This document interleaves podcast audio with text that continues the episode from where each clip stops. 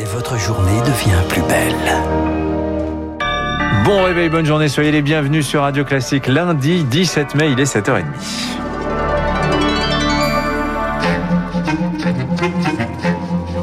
7h30, 9h, la matinale de Radio Classique avec Guillaume Durand.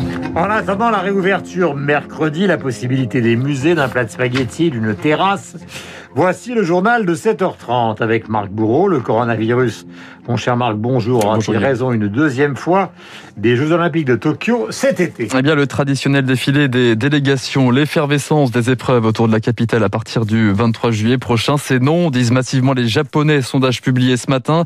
Pas question d'accueillir des dizaines de milliers d'athlètes au moment où le pays en est à sa quatrième vague épidémique. Yann Rousseau, vous êtes le correspondant de Radio Classique au Japon. Des JO dans moins de 100 jours. La perspective donne des sueurs froides car les contaminations bondissent et les vaccinations patinent. Ce matin, les derniers sondages sont sans appel. Désormais, ce sont 6 Japonais sur 10 qui demandent l'annulation des Jeux. Ils estiment qu'il est trop dangereux d'organiser l'événement, alors que la pandémie n'est pas sous contrôle. La situation au Japon s'est un peu dégradée ces dernières semaines. Le pays identifie en ce moment 7000 nouvelles contaminations par jour. Il n'y a pas d'explosion des cas, mais la population redoute l'ouverture des frontières qui est nécessaire à l'organisation de la compétition. On sait déjà que les spectateurs étrangers ne pourront pas venir, mais il faut quand même accueillir les athlètes et les délégations officielles. Au total, ça fait près de 100 000 personnes. Tous ces visiteurs vont vivre dans des bulles isolées sans jamais croiser la population, mais les habitants sont tout de même inquiets car très peu sont vaccinés. Seulement 1,2% des Japonais ont reçu leur deux doses. Malgré ces limites, le gouvernement refuse toujours d'envisager une annulation et il rappelle que de toute façon, ce n'est pas à Tokyo de décider, mais au comité international olympique et ce comité tient lui absolument à maintenir les Jeux car les athlètes les veulent et car une annulation serait pour lui catastrophique sur le plan économique. Yann Rousseau, correspondant de Radio Classique au Japon, à contrario d'autres pays desserrent les taux. Au Royaume-Uni, les peuples les restaurants rouvrent leurs salles, mais sous la menace du variant indien. Le nombre de malades a doublé en une semaine. Voilà ce qui inquiète évidemment Boris Johnson, car là-bas c'est du AstraZeneca et on ne sait pas du tout si le AstraZeneca va fonctionner donc à une seule dose sur le variant indien. En France, c'est le parfum de liberté qui se rapproche de Marc Bourg. Des terrasses qui se déconfinent, Guillaume, des musées, des cinémas qui rouvrent les guichets. Ce sera mercredi à deux jours de l'échéance. Les magasins sont aussi sur le pied de guerre, notamment dans les centres commerciaux de plus de 20 000 mètres carrés privés de clients depuis trois mois et demi.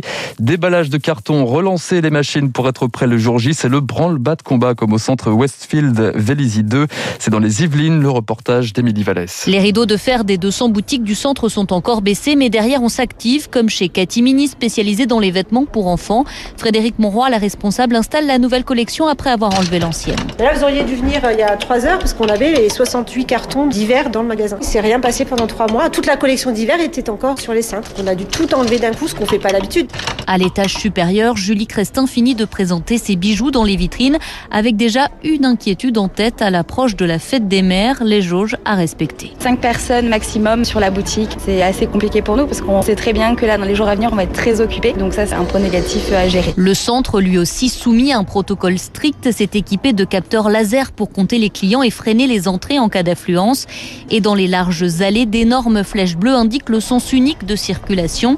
Jonathan Tout le monde est le directeur du centre Westfield Vélizy 2. On a aussi des capteurs de CO2 qui mesurent la qualité de l'air. Et lorsque le niveau de l'air a besoin d'être renouvelé, j'ai des alertes qui m'incitent à créer des ventilations naturelles en ouvrant mes 12 portes d'entrée. Puis, comme vous le voyez au plafond, ouvrir ces grands auvents, ces immenses fenêtres pour diminuer l'effet aérosol et faire circuler l'air. Et le centre a déjà prévu de renforcer la sécurité avec une vingtaine d'agents le week-end. La rumeur des passants dans les allées des centres commerciaux, en revanche, les pistes de danse des discothèques restent désespérément silencieuses. Après bientôt un an et demi de fermeture, les maires du littoral viennent alors rescousse. Tribune dans le journal Le Parisien ce matin.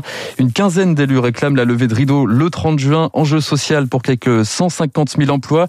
Enjeu de sécurité aussi, fait valoir l'instigateur de la tribune, le maire de la Baule, Franck Louvrier. Sans voie alternative, des fêtes sauvages et désorganisées feront inévitablement leur apparition dans des endroits parfois euh, qui euh, mettent en danger les plus jeunes d'entre nous. Toutes les côtes sauvages, euh, parfois avec l'alcool, vous voyez des jeunes qui sont à proximité de l'eau et on risque de noyades et de d'accidents très graves. Donc les professionnels de la nuit, c'est leur métier d'accueillir l'ensemble des personnes qui veulent faire la fête. Et pour nous, ça nous rassure comme maire de savoir que dans ces établissements, ils sont encadrés.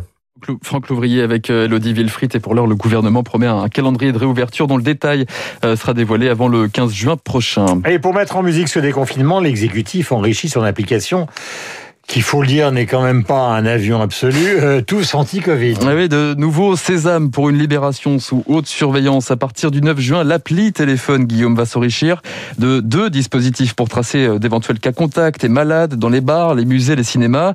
Premier de ces nouveaux outils, Rémi Pfister, tous anti-Covid signal. Concrètement, pour consommer à l'intérieur d'un restaurant, d'un bar ou s'entraîner dans une salle de sport, vous scannerez à l'entrée un QR code.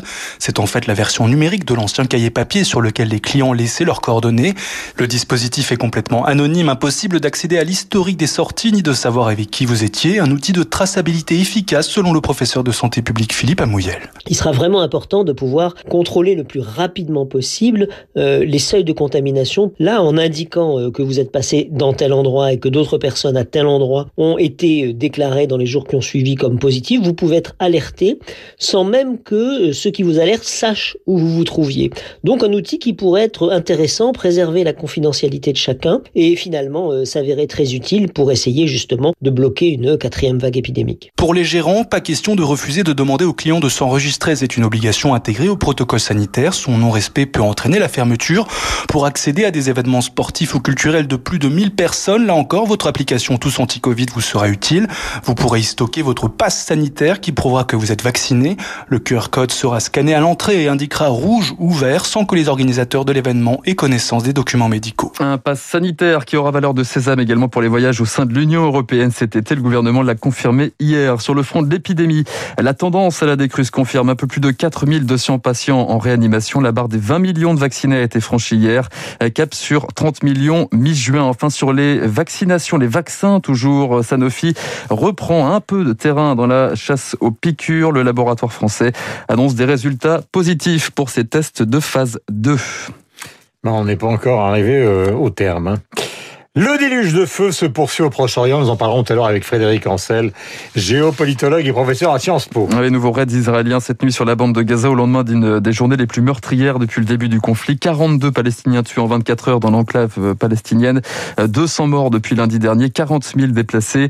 En réponse, le Hamas a tiré plus de 3000 roquettes sur l'État hébreu. Hier soir, une voiture bélier a visé des soldats israéliens dans le quartier ultra sensible de Sheikh Jarrah à Jérusalem-Est. La communauté internationale reste dans l'impasse. Toujours pas de déclaration commune au Conseil de sécurité de l'ONU. On en reparlera hein, d'ailleurs euh, dans un instant dans les spécialistes. On termine par les sports, Guillaume, et le tennis. Rafael Nadal retrouve la main sur terre battue à une semaine maintenant de Roland Garros. L'Espagnol remporte son dixième tournoi de Rome. victoire en 3-7 hein, face à Novak Djokovic. il paraît que le match était magnifique. Quant au championnat de France de football, c'était ahurissant puisque tout va se jouer sur la dernière journée. Suspense total. Voilà, entre Lille et le Paris Saint-Germain. Et peut-être aussi, ça dépend de ce qui va se passer avec l'OL et Monaco, ce qui va être très compliqué pour les places européenne. Quant au championnat de France de rugby, c'est exactement euh, la même situation. Il est 7h38, nous allons rendre hommage à Eric Satie, à Paul Ducas, à Jean Gabin, mais aussi à un personnage absolument extraordinaire, extravagant. Vous le regardez euh, par exemple sur Internet, il s'appelle Johnny Guitar Watson, il est mort le 17 mai 1996, c'est une sorte de Prince avant Prince, et il n'hésitait pas à chanter des chansons absurdes, mais sur des musiques extraordinaires. Superman Lover. When it to getting over you, baby, well, I can't get off the ground. But they call me the Superman lover, yeah. Say they call me the Superman lover, yeah. But something wrong, something wrong with me to see. Something wrong yeah, yes it is. Faster than a speeding bullet. I've Voilà, Johnny Guitar Watson, vous découvrez le look absolument phénoménal euh, de ce personnage, euh, chapeau, euh, enfin bref, tout ce qui a fait le charme des années 70 dans la communauté noire américaine, bluesman fantastique. Tout à l'heure donc Eric Satie, tout à l'heure Jean Gabin, tout à l'heure Paul Ducas, voici les spécialistes.